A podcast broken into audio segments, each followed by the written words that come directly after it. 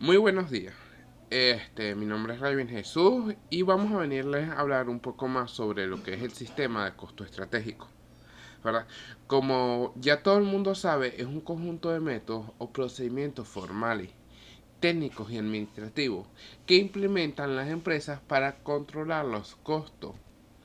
Esto en los distintos procesos de la organización, es decir, en cada área área o departamento asignado de dicha empresa.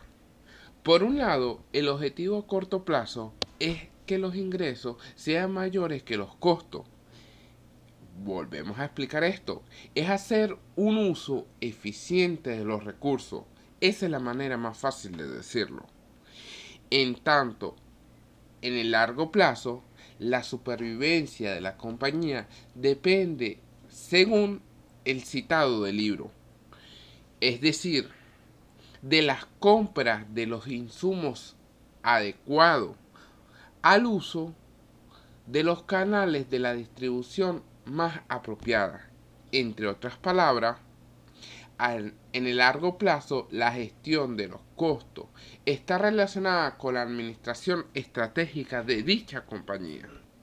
Ahora muy bien, los objetivos del sistema de costos estratégicos son unos objetivos que persiguen el sistema de costo. Y podemos decir que son varios. El primero sería el calcular los costos de producto o servicio con la mayor exactitud posible, ya que esto se verá reflejado en los libros. El segundo es evaluar el ciclo de vida de los productos o servicios. Así puede hallarse, es decir, un ejemplo que podemos dar es si una importancia inversa en la etapa del desarrollo y diseño puedes brindar recompensa en la etapa posterior con un producto o servicio con menos fallas en su calidad. El tercer objetivo muy importante sería comprender los procesos y actividades de la empresa, entendiendo así los motivos por los por, entendiendo los motivos por los cuales se incurren los costos. De ese modo se puede proponer mejoras en el sistema de producción. El cuarto objetivo es identificar y proporcionar información sobre los generadores de costo que, que el proceso o actividad vayan generando en dicha falla. El siguiente objetivo sería medir el procedimiento o mejor dicho el rendimiento de los recursos humanos de la organización es decir, la empresa, de una determinada inversión. Un ejemplo que podemos dar es una inversión en tecnología. Podemos reducir los costos administrativos en el, en el tiempo, por lo que podría ser una inversión algo rentable. El sexto objetivo y el último que vamos a mencionar es apuntar al planeamiento de estrategias organizacionales. Es decir, mejorar las estrategias organizacionales con un planeamiento adecuado para así poder cumplir dichos objetivos antes propuestos. Ahora, podemos decir que todo eso es una herramienta en, la, en, en general en las grandes empresas, medianas empresas y pequeñas empresas, en cuanto se refiere a la toma de decisiones porque la toma de decisiones es fundamental ahorita en la estrategia a costo. ¿Verdad? Muchas gracias. Mi nombre es Daniela Rivero y le vamos a seguir explicando lo que son los sistemas de costo. En esta oportunidad vamos a explicar los tipos de sistemas de costos.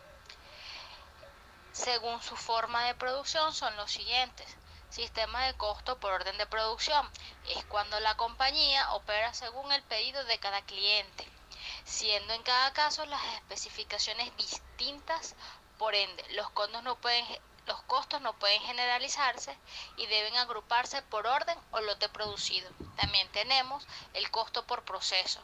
La empresa fabrica en serie, por lo cual se puede calcular un costo promedio del producto o servicio, acumulándose además los costos del departamento o costos de centro. Asimismo, podemos distinguir los sistemas de costos de acuerdo con el tratamiento que se le dan a los costos indirectos, como es el costo por absorción.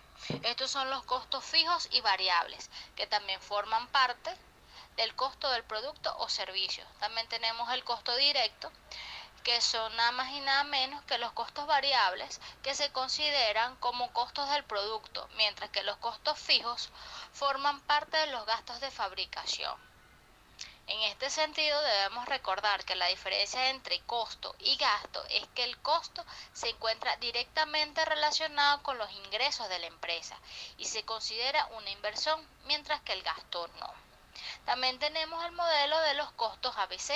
Es un modelo que distribuye los costes con base en las actividades que se desarrollan en la firma. Esto con relación a los distintos inductores o factores como la duración y la intensidad de la actividad. También tenemos los costos estratégicos. Son aquellos que surgen al ejecutar la planificación estratégica con un fin de que la empresa permita sobrevivir, desarrollarse, crecer y perdurar. Es por dicho motivo que los costos del poder se deben incluir dentro de dichos costos estratégicos.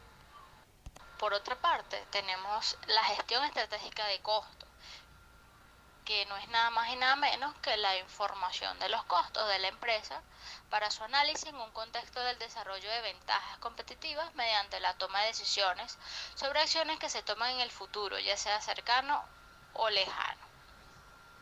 Cabe destacar que cuando las empresas implementan una gestión estratégica de costos, son capaces de identificar a los clientes, los productos, los canales que son más o menos rentables, la de determinar los verdaderos contribuyentes y detectores del rendimiento financiero.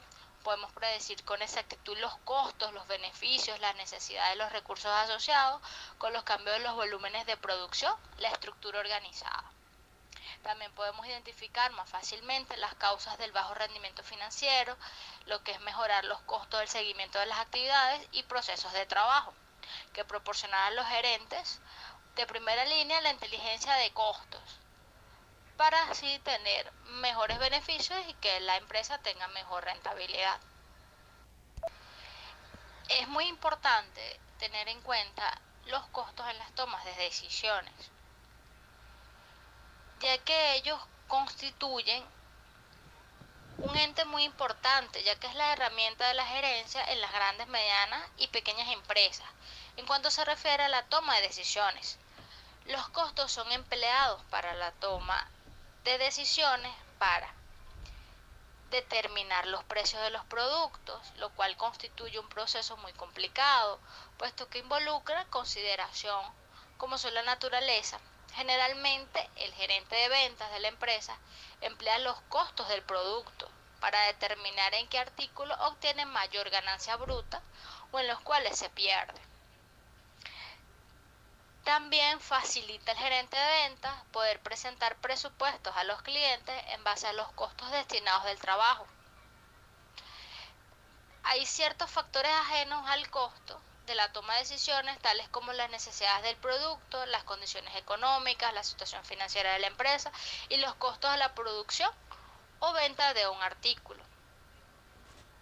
La gerencia permite medir la ejecución del trabajo, es decir, comparar el costo real de fabricación de un producto o de un servicio o de una función con un costo previamente determinado. Este último puede obtenerse mediante una fecha reciente o puede ser un cálculo de que el costo debe representar cuando el trabajo se ejecuta bien.